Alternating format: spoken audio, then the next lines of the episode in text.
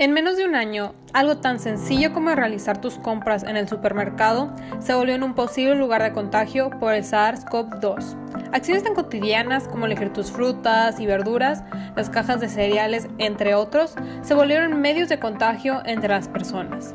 Dado esto, investigadores de la industria alimentaria pusieron plan de acción para combatir contra este virus dentro de su mismo sector a partir de los beneficios de la nanotecnología, con el fin de llevar un buen control de seguridad y tecnología aplicada en los alimentos dentro de una pandemia. Hola, mi nombre es Andrea Isabel Tobar de Lerran, curso el séptimo semestre de la carrera de Ingeniería en Nanotecnología y Ciencias Químicas en el Instituto Tecnológico y de Estudios Superiores de Monterrey, Campus Monterrey. Soy originaria de Baja California y en este video les presentaré por qué la nanotecnología cambia y cambiará el mundo dentro de una de mis áreas de mayor interés, que es la industria alimentaria, específicamente recubrimientos, en un proyecto realizado por su servidora que se titula Recubrimiento antiviral para preservación de frutas y vegetales a base de ácido, ácido poliláctico con extracto de té verde e incrustaciones de nanopartículas de óxido de zinc. En los últimos años, la nanotecnología ha revolucionado la industria alimentaria, como son algunas aplicaciones que se han llegado a incluir dentro de ella, como son los recubrimientos antivirales y antimicrobianos, el uso de nanosensores para el monitoreo de temperatura en el empaquetamiento de los alimentos y viabilidad de nutrientes mejorada a partir de nanocápsulas. Entre todas las aplicaciones, los recubrimientos han captado interés por los investigadores, dado que la ingesta de frutas y verduras ha incrementado debido al consentimiento de las personas respecto al cuidado de su salud. Sin embargo, los patógenos transmitidos por alimentos también han incrementado la preocupación de los consumidores y los responsables de la industria de comida debido a que pueden transmitir patógenos como bacteria o virus fácilmente.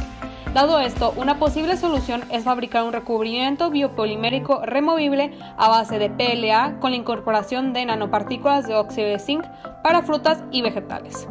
La matriz polimérica consiste en extracto de té verde, nanopartículas de óxido de zinc y ácido poliláctico.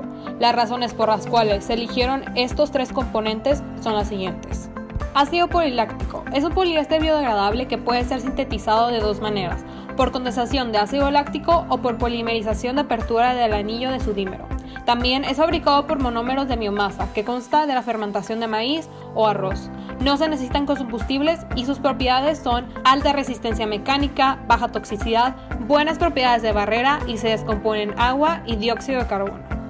Nanopartículas de óxido de zinc. Es una partícula óxida metálica, lo que la hace antimicrobiana y resistente a radiación UV. Además, los biocompuestos formados con esta tienen alta resistencia a la bacteria E. coli.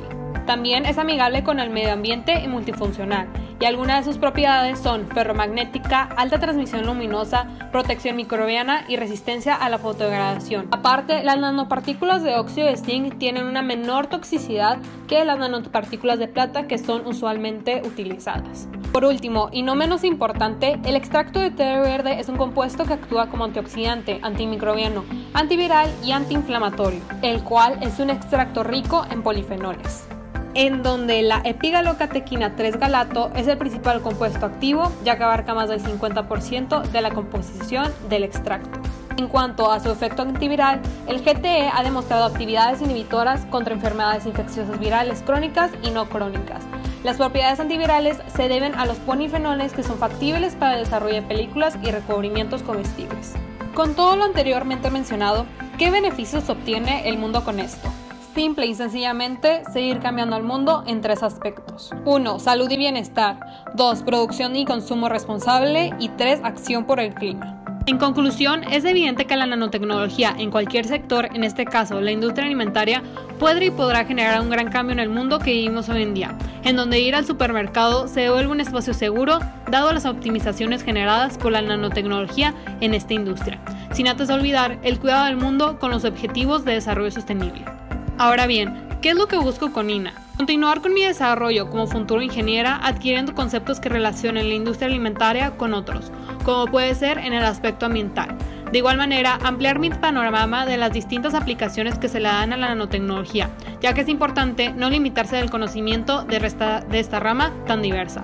Además, sería de mucha ayuda para mi futuro proyecto de investigación en química y nanotecnología próximo a graduarse. Muchas gracias por su atención.